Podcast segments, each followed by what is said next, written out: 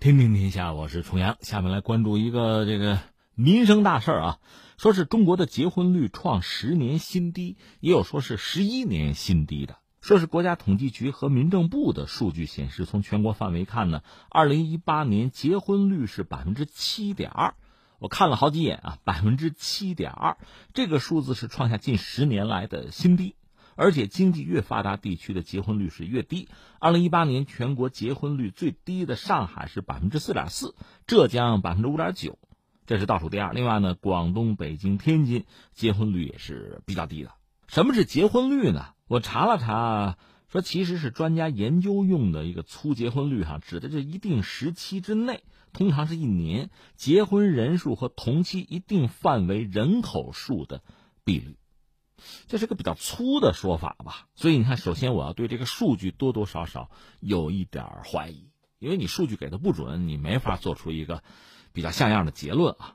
你就说前两天有朋友给我发条新闻说，你看看这个，你说说这个吧。我一看什么呀？说美国死亡自杀率的持续上升啊，说半数州自杀率超百分之三十，政府提议开通自杀热线，帮助有轻生念头的人们。我看傻了，美国一半的州自杀率超过百分之三十，那就三成人就自杀了吗？我觉得这太挑战我的这个基本常识了吧？你比如说中国人，中国有自杀率，这是有统计的啊。中国自杀率在全球范围内是比较低的，大概是每十万人是二十三个人，这中国这个自杀率啊。当然，我也不清楚你美国那个自杀率的统计和中国是不是一样。如果中国是这个十万分之二十三，美国是百分之三十的话，就一百分之三十，这确实让人不可思议了。我怀疑他根本新闻就是错的。你说这个自杀增长啊，人数增长率百分之三十有可能，否则的话，这个数据我没法相信。翻回来说，我们这个所谓结婚率啊非常低，说百分之七点二，我觉得你说这里面有什么因素吧？有一个因素是没有办法，我们只能承认，但是我们得把它先排除出去，是什么呢？就是性别比例。就中国在一些区域吧，可能确实存在性别比例失衡的问题。我不是不想结婚，比如男的多女的少嘛，所以这类的客观原因你要先搞清楚，就是工业化、城市化，或者什么去工业化，它最终带来人们的观念啊，就一地啊一个区域的就生育状况发生变化。这不是今天了，日积月累啊，就是性别比例失调，出现这个状况，那你说我赶上了，就是我说的，我有主观结婚的愿望，但是客观上条件那就不具备，这是一类问题，这是客观的问题啊，这类我们只能推在一边。那剩下的，你说这个结婚率是多少，我们就不清楚了。呃，但是还得分析一下，你说为什么现在结婚的人少，结婚率这么低呢？呃，各种各样的说法，最常见的刷屏的是什么呢？穷啊，没钱啊。还有的说是怕结了婚返贫，就是我本来通过努力，我算是过上一个相对比较舒适的生活了啊。一结婚俩人过，如果再多个孩子多张嘴就更麻烦了，这叫返贫。有人担心的是这个。那你要问我呢，我首先对这个穷这个说法，我是持一个质疑或者否认的态度吧。因为你看这个暑假，这个暑假对孩子们来讲，这暑假就快结束了。有人讲我月薪八万，我撑不起一个暑假。那你要说起来，月薪八十万也不一定撑得起一个暑假。就是孩子上各种学啊、游学、啊报各种班啊等等，你要想花钱，他是上不封顶的。所以我反而认为这个理由是不存在的。我月薪没到八万，我的孩子就没有一个幸福愉快的暑假乃至学生时代过吗？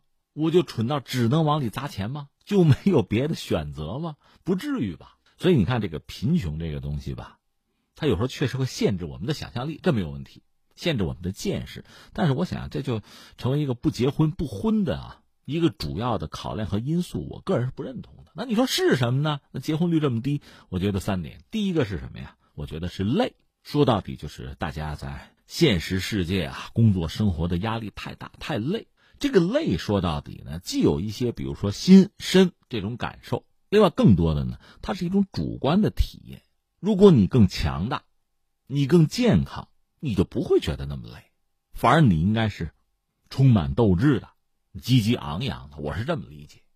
所以说累说到底，那是你自己调整自己心情的事情，这是一个累。还有一个是什么呢？懒。什么叫懒呢？就是不想、不愿意承担责任。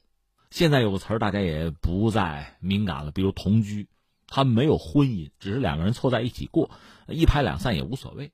这似乎就没有那么多责任。但是你要有一个家庭，甚至有孩子，双方还都有父母，自己又有事业，你可能会觉得确实压力会很大。我不想承担这些责任，我管这是开个玩笑叫懒。那说到底是什么呢？是我们对于婚姻的意义啊，对婚姻的理解可能有了一些变化，至少和我们的父辈不同了。我不愿意简单说对错吧。但年轻人很多年轻人不愿意结婚，总是不相信婚姻或者家庭带给自己更好的未来、更好的体验，就更好的生活，或者更多的是看到了他人的不幸福，就婚姻啊家庭的不幸福，看到了要背更多的责任，所以就逃避了。那第三是什么呢？恐惧的惧惧怕。我觉得说到底还是这么三样凑到一起，形成了这么一个状况。那最后我想说的是什么呢？我也不一定非催大家结婚，我只是说呀，现在这个结婚率低，说百分之七点二几，它说明什么呢？其实它说明了恰恰是年轻人对于婚姻呀有非常高的期待，有非常高的啊这个憧憬，又怕达不到，所以宁可就不碰它，就放弃。我是这么理解这个事情。那你那种非常高的期待是怎么来的呢？也不一定单纯靠想象，可能看一些影视作品对自己都有影响。那这间接说明什么呢？说明我们很多年轻人生活太单调、太单薄，我们的这个交友圈太小，我们的见识也太浅。我只能这么说。可这个又是当今社会因为运转的太快嘛，每个人有自己的岗位，有自己的职业，没有更多的精力和时间去接触这个广大的世界，可能和这些是有关系的。所以我们说这个数据本身吧，它只是一个数字。很多学者看到的是这个，就。低婚率啊，这个数字给未来国家社会带来的麻烦，但真正要解决这个问题呢，可能真是功夫在室外了。你比如刚才我们讲的这一系列的问题，哪位想办法帮忙给解决解决啊？另外，作为年轻人嘛，我还真是总想让我们的生活更丰富一点，更有张力，更立体一点。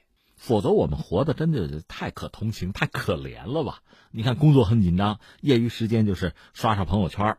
其实你想过没有，网络给我们传达过来的那些信息啊，其实是千篇一律的，那种调调、情调、那种审美，甚至这个语言，它都趋同了，没有什么趣味了。所以我接触很多年轻人，我就分辨不出来，都是那么说话，说的都是那么几句话，用的都是那么几个叹词，表达的也都是同类的情感，这有什么意思啊？我们自己的爱好呢？我们的个性呢？我们的梦和理想呢？这些与众不同的东西。难道不应该最可珍惜吗？他们难道不才是真正的基础，就是人和人交往乃至产生爱情吗？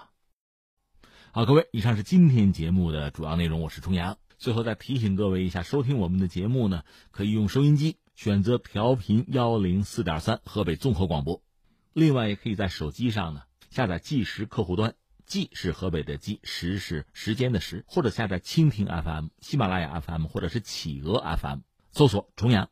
就可以收听我们节目的回放和其他相关内容。以上是今天节目全部内容，我们明天再见。